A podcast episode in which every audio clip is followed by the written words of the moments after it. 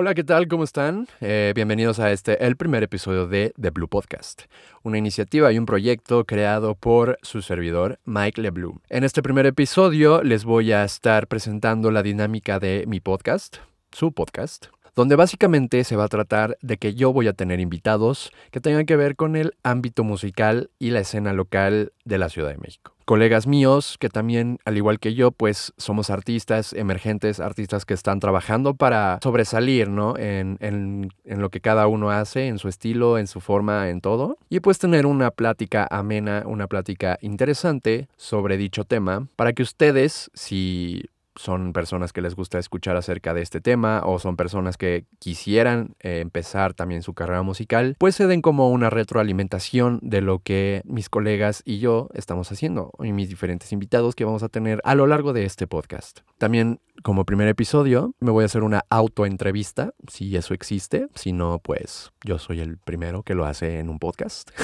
Pero sí, básicamente de eso se va a tratar eh, este podcast. Espero que les guste, lo hago con mucho cariño para ustedes si les gusta eh, este primer episodio y quieren escuchar más, los invito a que me sigan eh, aquí en Spotify y que me sigan en Instagram como arroba Blue y en Facebook como arroba Music. Dicho lo anterior, comencemos con la entrevista o autoentrevista. Primera pregunta, cuéntanos un poco sobre ti. Ok, pues yo eh, me llamo Miguel Suárez, tengo 22 años, nací crecí y vivo actualmente en la Ciudad de México, una ciudad que para los que vivan aquí saben que es muy caótica, es una ciudad gigante, pero que a la vez ofrece muchas oportunidades para quien la sepa ver y aprovechar, básicamente. Mi pasión, como pueden ver, pues es la música. Aparte de eso, también estudio publicidad, eh, pero básicamente lo principal y lo que quiero hacer de mi vida es ser productor musical de música tecno, al menos por ahora. Aparte de eso, yo creo que mis hobbies también sería, este, pues, yo creo que estar de ocio, me encanta salir con gente que conozco, me encanta ir a lugares, a escuchar música en vivo, a ver a otros DJs tocar. Es como súper relajante para mí estar de noche en la Ciudad de México. Uf, es como mi hobby más grande. Y para los que me conozcan, pues saben que es cierto. Siguiente pregunta. ¿Cómo descubriste que te querías dedicar a la música? Uf, pues desde chiquito, bueno, la mayor parte de mi familia se dedica al medio artístico, ¿no? Al entretenimiento. Tengo tíos, primos que se dedican, que son músicos. Tengo una tía que, es este, directora de una filarmónica en Rusia. Y la herencia que tengo de mis padres, ¿no? También de su lado artístico. Entonces yo creo que era como el destino y ya estaba escrito que yo me iba a dedicar tarde o temprano a algo que tenga que ver con ser artista, ¿no? Con algo artístico, algo que ofrezca entretenimiento para las personas. Entonces, cuando, cuando tenía que serán unos 12, 13 años, empecé a tomar clases de piano con un muy buen este, maestro que se llama Víctor Patrón. Algunos contemporáneos lo conocerán, otros no, pero es un, una, un muy buen maestro, una eminencia del piano. Y pues él me enseñó prácticamente, ¿no? Eh, la introducción a la teoría musical, eh, al piano, que es un instrumento muy bonito, a mí me encanta. Y de ahí, pues actualmente eh, me metí a una escuela de producción musical. ahí reforcé mis conocimientos de teoría, el manejo de, de softwares para producción. Y pues sí, Básicamente estaba escrito en mi destino que me iba a, dedicar a la música o a algún tipo de arte. Pero sí, ahí fue cuando me descubrí que me iba a dedicar a eso a los 11, 12 años. Siguiente pregunta. ¿Dónde y cómo comenzó tu proyecto? Bueno, ¿dónde? Creo que tengo que replantear esa pregunta.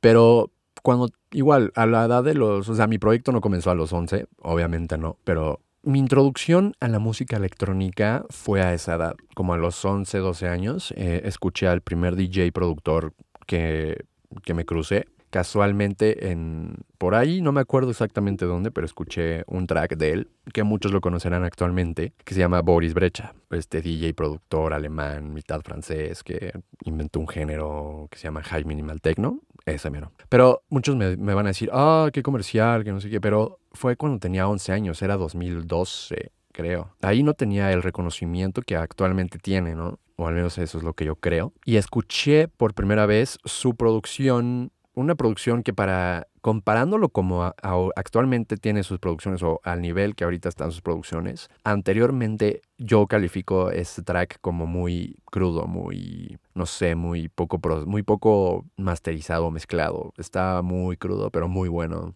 El nombre de ese track, para quien guste ir a escucharlo, o quien ya lo conocía, pues creo que ni siquiera está en Spotify actualmente, pero se llama Outer Space. Es un, fue el primer, o sea, la primer rolita de música electrónica que yo recuerdo haber escuchado conscientemente y que me haya llamado la atención, ¿no? Y desde ahí empecé a, meterme más en el mundo de la música electrónica, a meterme más en, investigar, ¿no? Acerca del género musical y pues me encontré con más artistas, no tan underground como en ese, como Boris, pero pues lo comercial, ¿no? Yo creo que lo que te encuentras cuando eh, navegas en YouTube, que será Tiesto, eh, de los primeros que escuché así fue a Tiesto, a pues, a David Guetta. Yo creo que los eran los, los, los DJs que estaban dominando, ¿no? En esos años. Con Electro House, EDM, todo eso. Y Avicii también ya estaba sonando con Levels y varios artistas más. Desde ahí, pues me enamoré, ¿no? De la música electrónica, me encantó la, la, sensación que transmite de euforia, energía. Transmite cosas muy bonitas,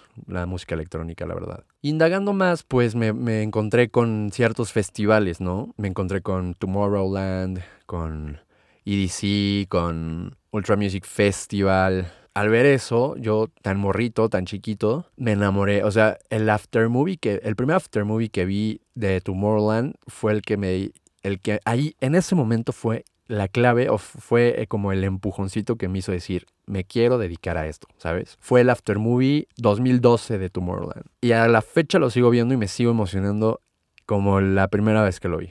Es para mí el after movie el festival más mágico al menos en ese entonces, que podido ver. O sea, que he podido ver a través del Aftermovie, porque no he ido a Tomorrowland, ¿no? Pero, pero pues sí, básicamente. Y siguiendo, pues encontré, pues como ya había dicho, el, EDC, que tuve la oportunidad de ir eh, desde la segunda edición hasta la penúltima aquí en México. Y pues la primera vez que fui fue mi primer concierto. El EDC, eh, la segunda edición de EDC que vino fue mi primer concierto. Y puta, no, o sea, fue otro rollo. Me robaron mi teléfono y todo eso, pero estuvo increíble, increíble. Para los que hayan ido conmigo saben de que estuvo de, o sea, estuvo súper increíble ese, ese EDC. Me robaron mi teléfono en, en Laidback Look, pero todo lo demás estuvo impresionante.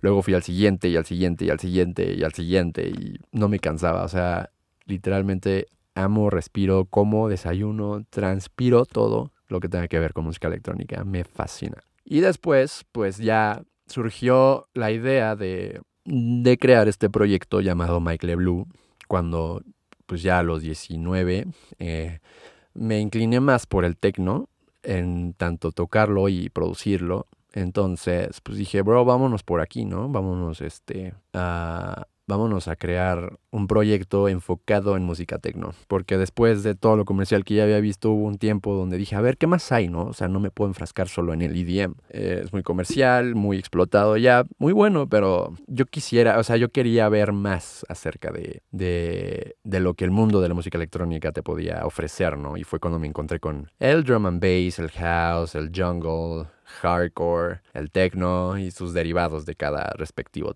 este género principal, ¿no? Y fue cuando encontré pues el techno, el techno súper alemán, súper de bodega, underground, duro, pesado. Y fue cuando dije, de aquí soy, bro. Esto me gusta. El ambiente de las fiestas de techno, que he tenido la oportunidad también de ir una que otra aquí en México, que se ponen muy buenas. Dije, bro, esto, esto es lo que tengo que hacer. Entonces, pues me puse como manos a la obra un rato. Luego, pues, eché la hueva y no, no, no lo impulsé tanto como yo esperaba, ¿no? Pero así, así básicamente nació Mike Blue. Eh, actualmente, pues ya he tocado bajo ese alias en un par de lugares. Hice un podcast eh, de YouTube para, bueno, para una marca de un colega mío muy querido que va a estar próximamente en este, en este podcast, que se llama He Saw You Podcast, manejado por Nomle Mayer. Eh, Bro, si estás escuchando esto, un saludo enorme.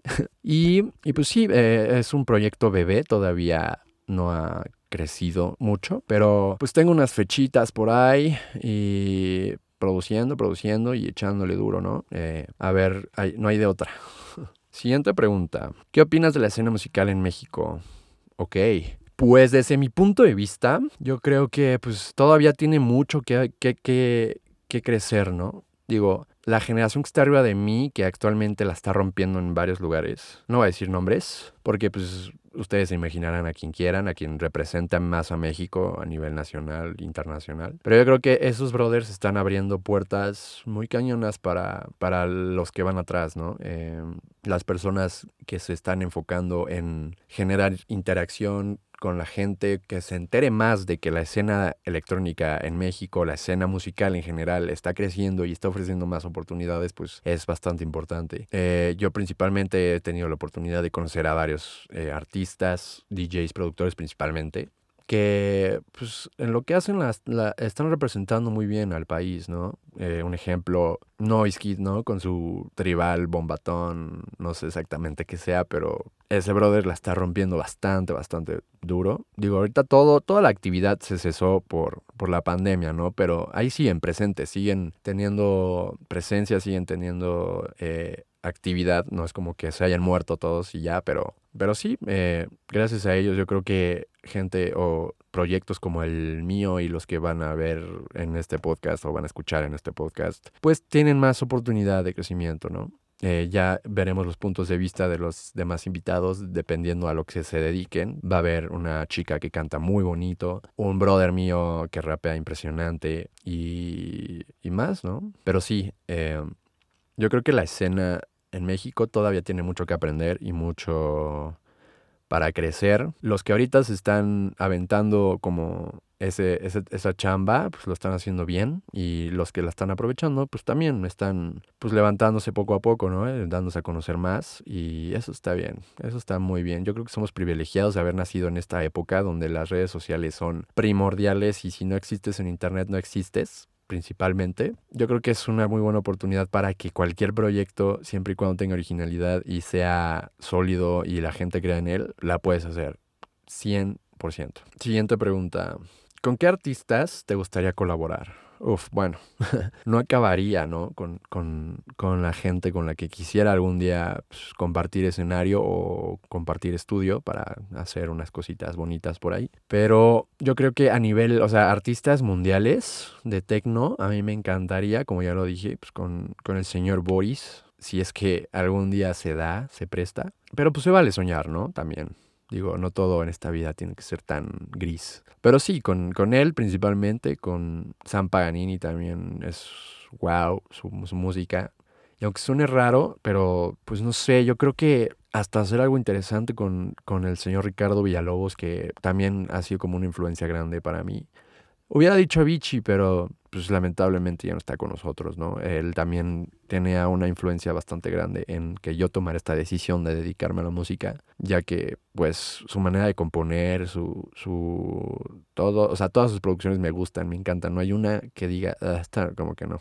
O sea, todas, todas, todas, todas, todas, todas me, me, fascinan, me encantan. Pero yo creo que básicamente con esos artistas, esos artistas son muy buenos. Digo, si algún, si en un futuro me dedicara a otro género, pues ya eh, sería más amplio el, el, la lista con la que, de las personas con las que quiero trabajar. Y pues localmente no conozco a, a varios, a, o sea, no conozco tanto a artistas y DJs, productores realmente posicionados, digo, si tendría que decir a alguien diría Andrés Séptimo, porque aparte de que pues, es como la figura más grande del tecno en México eh, y es súper respetado, yo lo respeto un chingo, lo he ido a ver a, a, tocadas que ha tenido su aniversario de la fábrica de harina, lo fui a ver, este, y en algunos otros lados, en, en Bar Oriente, en, en varios lados y pues sí, eh, se merece lo que ha tenido, ¿no? Pero no se me viene a la mente como más figuras duras del tecno en México. Diría, pues, ¿quién más? Este, artistas más under, no, no principalmente de tecno, pero pues, Zombies in Miami también me gusta bastante. Este, me gusta Flor Capistrán, es otra artista a la que sigo de cerca y me gusta eh, su manera y su técnica para tocar, su selección musical en cada set es muy bueno. Este, y algunos otros colegas que conozco personalmente con los que me gustaría compartir, más que una producción, pues una, una tocada, ¿no? En algún lugar cool, con buena vibra, estaría cool. Este, no, lo, no les voy a decir quiénes, porque creo que no, o sea, no creo que los conozcan, pero, pero yo creo que cuando los tenga aquí en el programa, si es que ellos aceptan, pues tendrán oportunidad de conocer, ¿no? Siguiente pregunta. Presentaciones o tocadas en puerta donde podemos verte.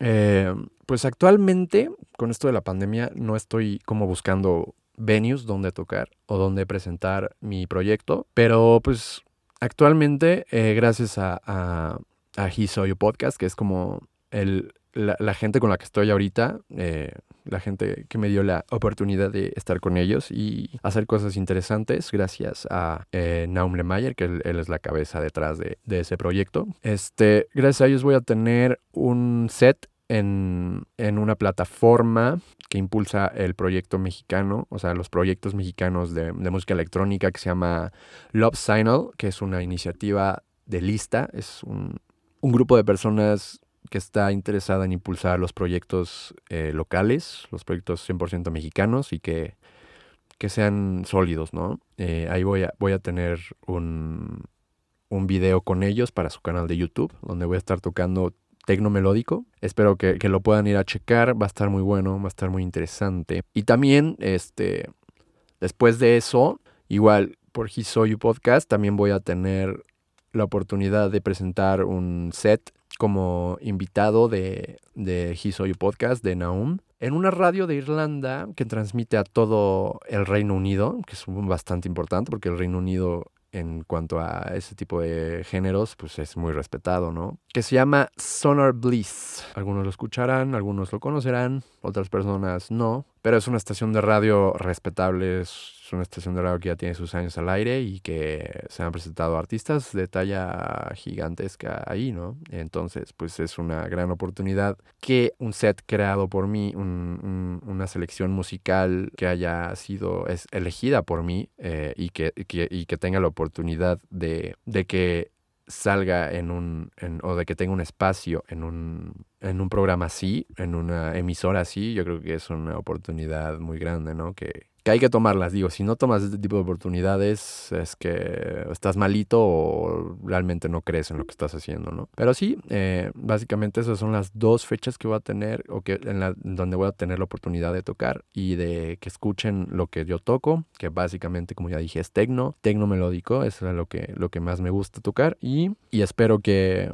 que puedan ir a escucharlo. Cuando salga ya se estarán enterando por medio de mis redes sociales. Este, ahí voy a subir toda la información. Aparte, pues también tengo una eh, otro proyecto que estoy haciendo o que también voy a implementar, que son los jueves. Voy a estar haciendo live streams en mi cuenta de Instagram para que también vayan a verlo. Van a ser todos los jueves a las 5 de la tarde. Eh, el jueves pasado, el jueves, ¿qué era? El jueves el primero, ayer, el primero de abril, iba a ser mi primera transmisión, pero fue un fail porque no sé qué pasó. Según yo todo estaba bien conectado, pero no se escuchaba. Así que espero que pronto, el próximo jueves, ya se pueda empezar con este concepto. Eh, que van a ser sets de tecno de una hora, una hora y media en mi cuenta de Instagram para pues, que te pases ahí un ratito, ¿no? Para que me acompañes un rato y escuches buena, una buena selección de música tecno. Eh, Va a ser como de 5 a 6, 6 y media de la tarde, todos los jueves. Por si te, si te interesa,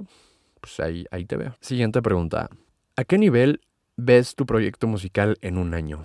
Uf, ok.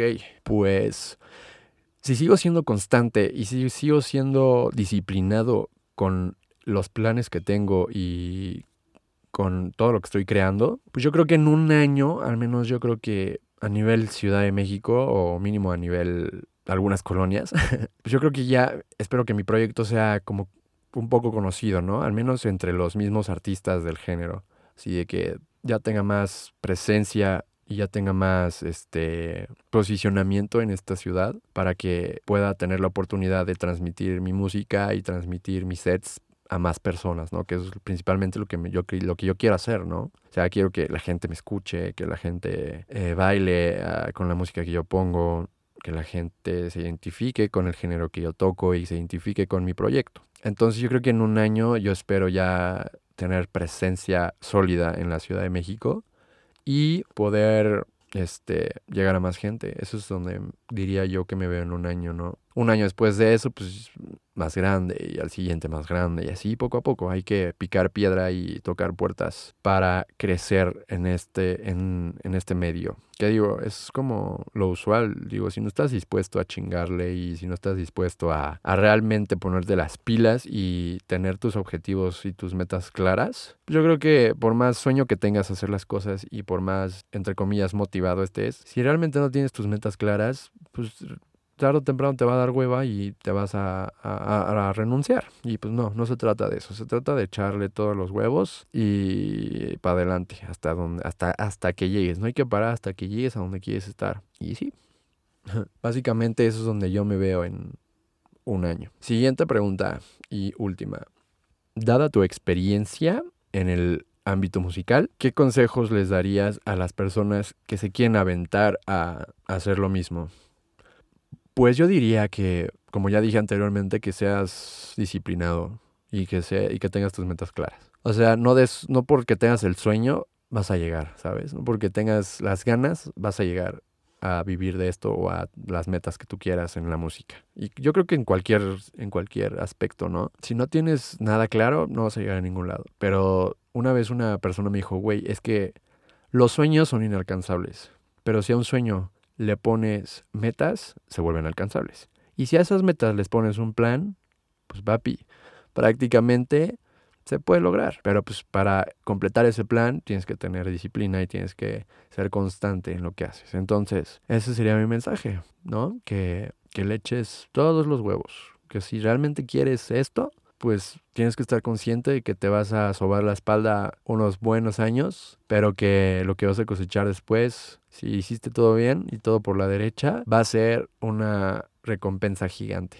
Pero antes de eso vas a sufrir y, y, tienes que estar consciente de eso, si realmente quieres vivir de esto, ¿no? Y ser reconocido, porque, o sea, la fama es como extra, ¿sabes? O sea, si realmente es lo que te gusta y no lo haces por fama, entonces lo puedes lograr, pero si lo haces por, ah, quiero ser famoso, quiero, quiero que todo el mundo me pida autógrafos, pues no. O sea, no, la fama llega después. Primero tienes que ser exitoso. Es que se puede malinterpretar que éxito y fama sea lo mismo, porque eventualmente si te dedicas a esto, pues te vuelves a, llegas a ser reconocido. Pero primero hay que ser exitoso y después ya puedes hablar de, de, de ser famoso, ¿no? Porque la fama llega después y la fama no está, no dura para siempre. Entonces, el éxito sí, la fama no. Entonces hay que, hay que ponerse a trabajar. Y pues bueno, eh, básicamente con esto damos por concluido el primer episodio de The Blue Podcast. Espero que les haya gustado. Eh, pónganme en Instagram, mándenme DM por ahí de que, oye, me gustó, oye, pues, la neta, dedícate a otra cosa. Muchas gracias por quedarte hasta el final y te mando un fuerte abrazo. Eh, yo soy Miguel Suárez, a.k.a. Michael Blue. Nos vemos en la siguiente emisión. Hasta luego.